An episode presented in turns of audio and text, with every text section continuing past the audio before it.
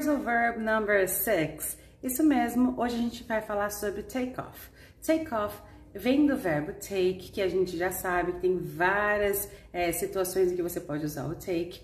É, o verbo take ele é muito utilizado, assim como o verbo have, go, do, que são verbos que são bem coringas, get também. E nesse caso, take vem com a preposição off, que significa de lado, ou tirar, ou para fora, depende muito do contexto. Nesse caso, take off é muito utilizado como tirar as suas próprias roupas, ou tirar alguma coisa de você, ou então o, o que é mais estranho, o que é mais diferentão, é o decolar do avião. Então, the plane take off, ou the plane took off no passado, e também a gente pode falar take off your clothes, be comfortable. Tira essas roupas, fique confortável, ok? See you guys later!